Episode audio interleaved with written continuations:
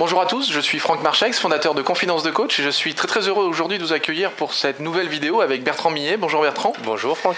Alors il y a une notion qui m'intéresse beaucoup dans, dans, ta façon de travailler, c'est l'énergie que tu as. Mhm.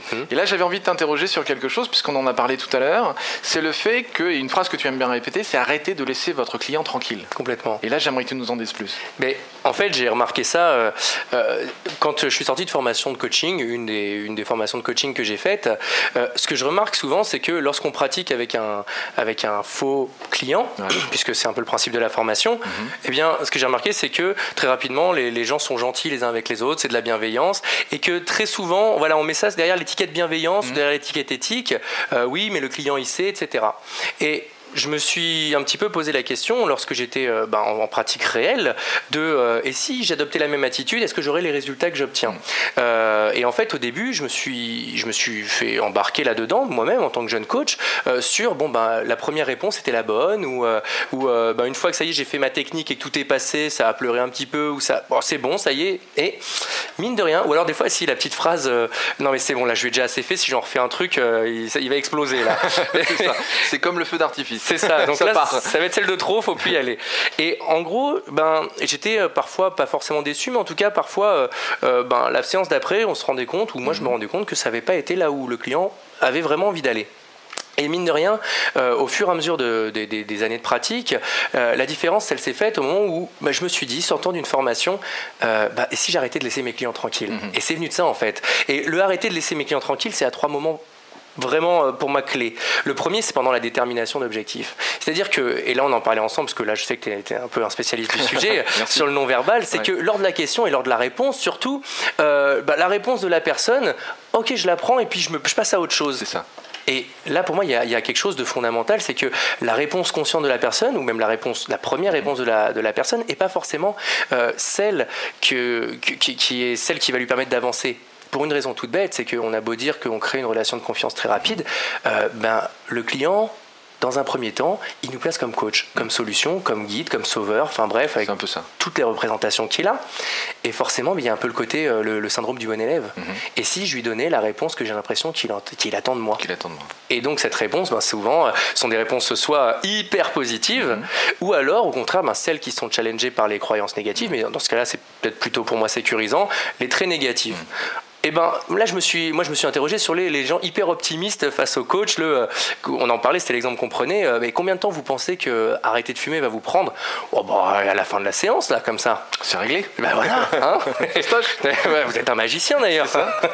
Et ok, je pourrais m'en aller avec cette réponse-là, mais si je vais pas plus loin, en fait, je, me rends compte que ben oui, sûrement ce que je vais faire aura un impact, peut-être léger, etc.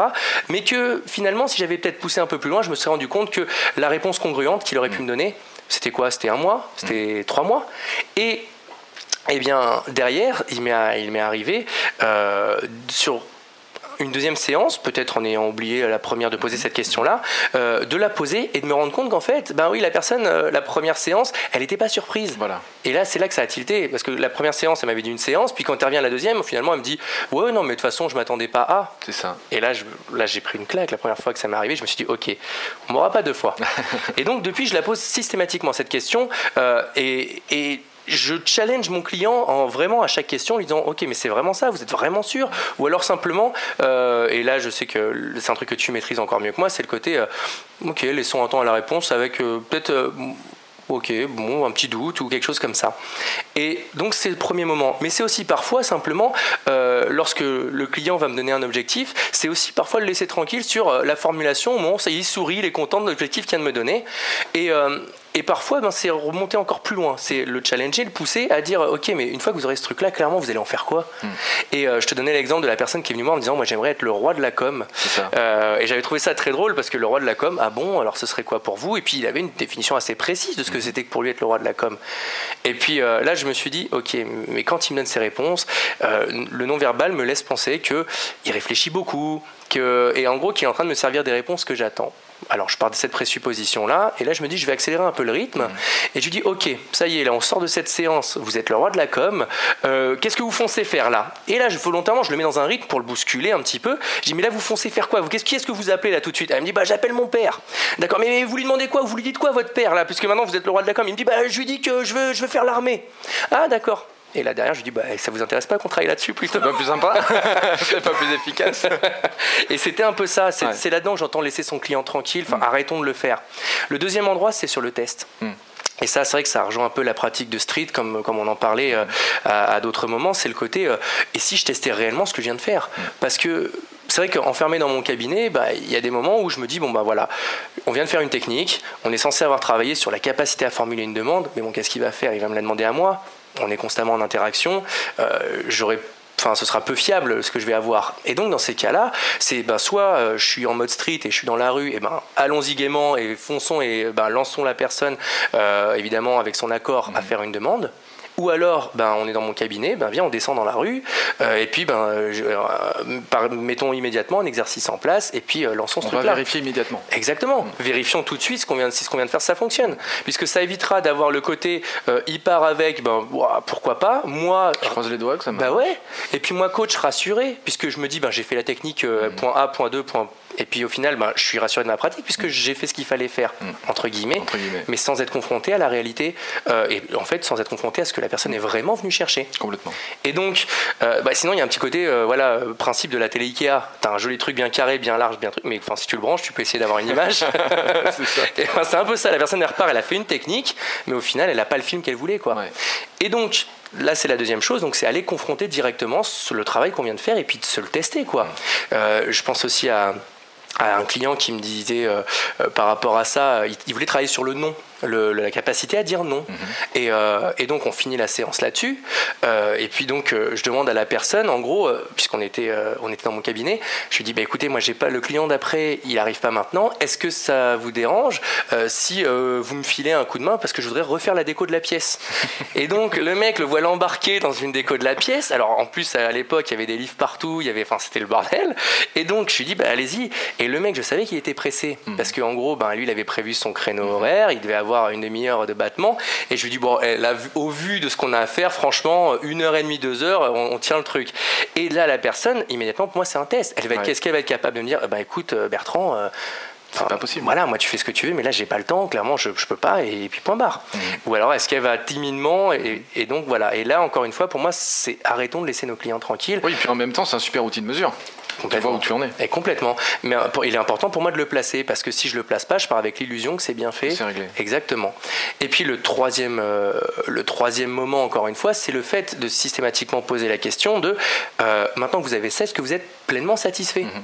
Parce que c'est vrai, et c'est là qu'on vient au côté ah oui, non, on a déjà travaillé ça, là, si j'en refile une, là, il va, et le pauvre, il va me claquer dans les doigts. Et déjà, je trouve ça hyper victimisant pour la mhm. personne en face de soi, puisque c'est sous-estimer sa capacité, sa force naturelle, capacité à, s'auto, à, s'auto-gérer. Et puis aussi, ben, il y a ce côté, euh, euh, ben, maintenant que la personne, on a travaillé sur un truc, je vais peut-être pas la laisser partir à moitié.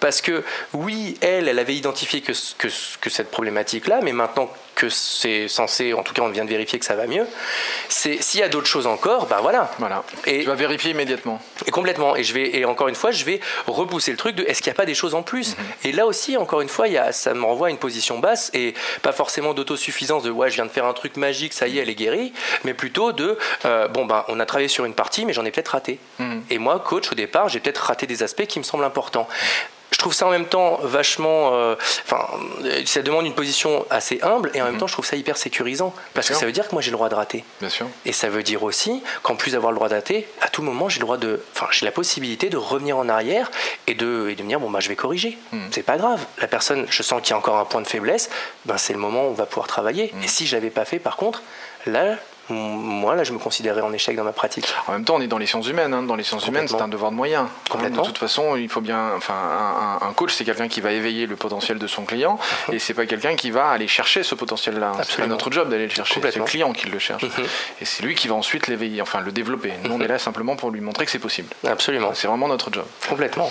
J'adore l'énergie. Hein. J'adore l'énergie que tu as. En tout cas, ce qui me plaît, c'est le côté voilà, il faut, faut, faut pousser, il faut y aller. Mhm. Et euh, Il y a un conseil quand même qui me paraît important à donner aussi en vidéo, c'est que pour les gens qui nous observent, qui sont pas coachs mais qui en cherchent, c'est quand même temps quand ils vont aller voir un coach, voilà, chercher un coach qui vous pousse. Bien sûr. Un coach qui va vous, vous permettre de vous transcender, qui va vous permettre d'aller encore plus loin, mhm. parce que c'est vraiment ça que vous venez chercher chez lui. C'est pas du confort. Hein. souvent on va, on va dire en coaching qu'on va chercher les zones d'inconfort, mhm. et donc le coach il est censé vous pousser dans ces zones d'inconfort là. Donc cherchez quelqu'un qui vous pousse, même si c'est pas forcément agréable. en tout cas il est là pour ça, et puis vous aussi. Donc euh, foncez quoi. Complètement. Merci Bertrand. Merci à toi. Super. Super vidéo. Merci encore. À bientôt. Et je vous encourage à en savoir beaucoup plus sur euh, Bertrand. Hein. Donc Bertrand Millet, www.street-coaching.com, plein plein d'infos sur ton site. Absolument. Donc euh, allez visiter, il y a vraiment plein plein de choses. À bientôt, merci. Mais le chauffage. Et dans les micros, c'est bon. C'est bon pour toi? Ouais, c'est bon pour moi. Bonjour à tous, euh, Franck Marchex. C'est parce qu'il est là, c'est pour ça. En fait, depuis qu'il est arrivé, on n'a pas, on pas fait un ratage depuis, mais il vient d'entrer, là, c'est mort. Euh, tu t'appellerais pas Rémi dans une viande derrière